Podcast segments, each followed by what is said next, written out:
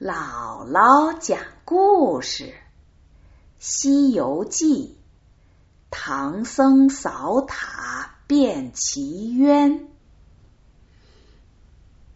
上回咱们讲到，悟空用芭蕉扇扇灭了火焰山的大火，唐僧师徒四人过了火焰山。他们又走了好些日子，来到了祭赛国。正走着，忽然看到十几个和尚带着枷锁沿街乞讨。唐僧见他们可怜，就让悟空去探问。悟空上前问：“你们几位和尚为什么会带着枷锁呀？”和尚们回答说：“我们是金光寺中蒙冤的和尚，这里说话不方便，还是回寺里说吧。”唐僧师徒跟着和尚们来到了金光寺。一个和尚告诉他们，金光寺里原来藏着佛宝舍利子，每到夜晚。宝塔就会放出金光，因为这个金光寺周围的国家都来朝贡。可是三年前的一天夜里，下了一场血雨，佛宝舍利子突然不见了，宝塔也变得暗淡无光了。从此以后，外国就再也不来朝贡了。国王和大臣们都认定是寺里的和尚偷了宝贝，所以就拿他们问罪。唐僧听了，心里很难过。他说：“既然是血雨污了宝塔，让我去扫一扫，看到底是如何污了，又为何不放光？”明天倒换官文，见到国王的时候，也好为你们说情。这天晚上，唐僧就和悟空前往宝塔，师徒二人点着琉璃灯，开始自下而上，一层一层的扫塔。他们扫了一层又一层。只扫到第十层，还有三层。唐僧累得腰酸背疼。悟空说：“师傅，你先歇着，我替你把那三层扫了。”悟空又往上扫了两层，忽然听见塔顶有人说话。悟空心想：怪了。深更半夜的，怎么塔顶上会有人说话？肯定是妖怪。我上去看看。悟空来到第十三层的塔心，果然看见那儿坐着两个妖怪，正在猜拳吃酒呢。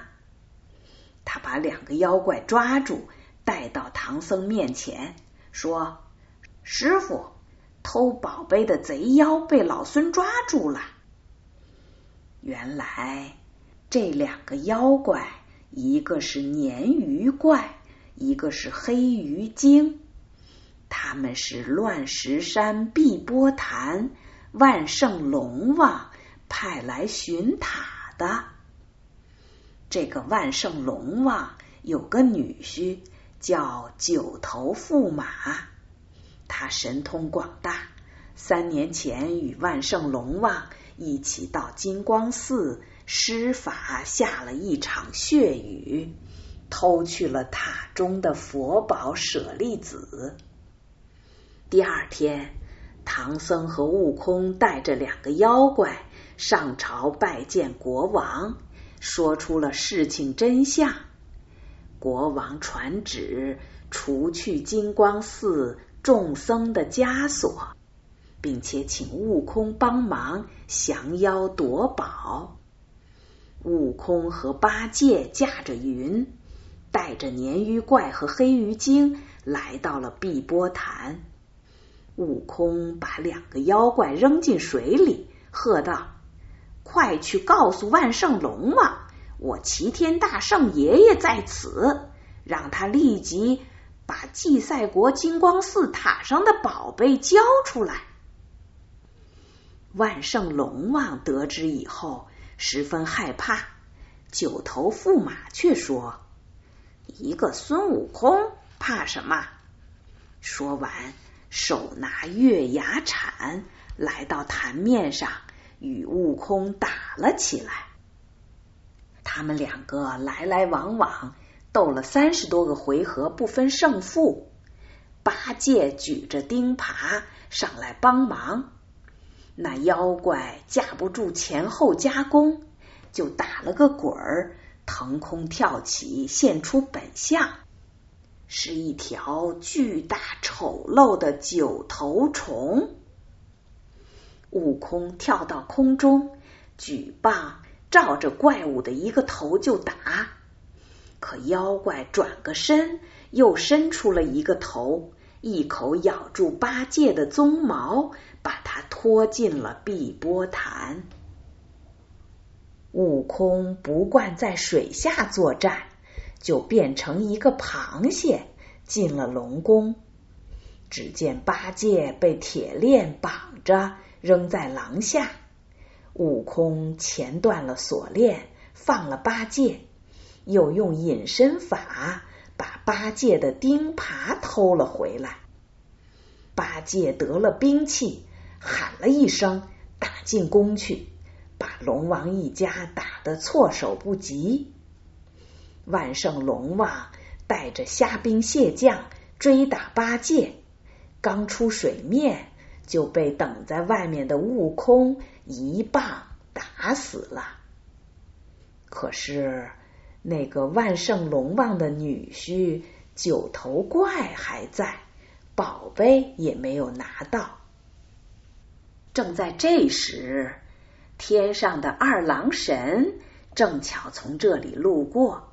悟空就请他帮忙，八戒下水打烂了龙宫，打死龙孙，把九头虫引出水面。九头虫展开双翅，又现了原形，腾上高空。二郎神取出金弓就射，九头虫侧身一躲，随即又伸出一颗头来。张开大口要咬二郎神，二郎神身边的哮天犬汪的一声窜上去，一口就把那个妖怪的头咬了下来。妖怪脖子上滴着血，逃到北海去了。悟空见他逃走，也不再追赶，他摇身一变。变成了九头驸马的模样，跑到龙宫，对万圣龙王的女儿万圣公主说：“我敌不过他们，咱们得把宝贝藏好啊！”公主忙拿出一个金匣子，递给假驸马，说：“这是佛舍利。”悟空拿到宝贝。两手把脸一抹，现了原形，抱着宝贝跳出水面。悟空和八戒带着佛宝舍利子回到金光寺，把舍利子安放在宝塔的第十三层。宝塔重新放出了万道金光，国王非常高兴。他命令把金光寺改名为伏龙寺。他还率领全城百姓敲锣打鼓的把唐僧师徒送出祭赛国，继续向西走去。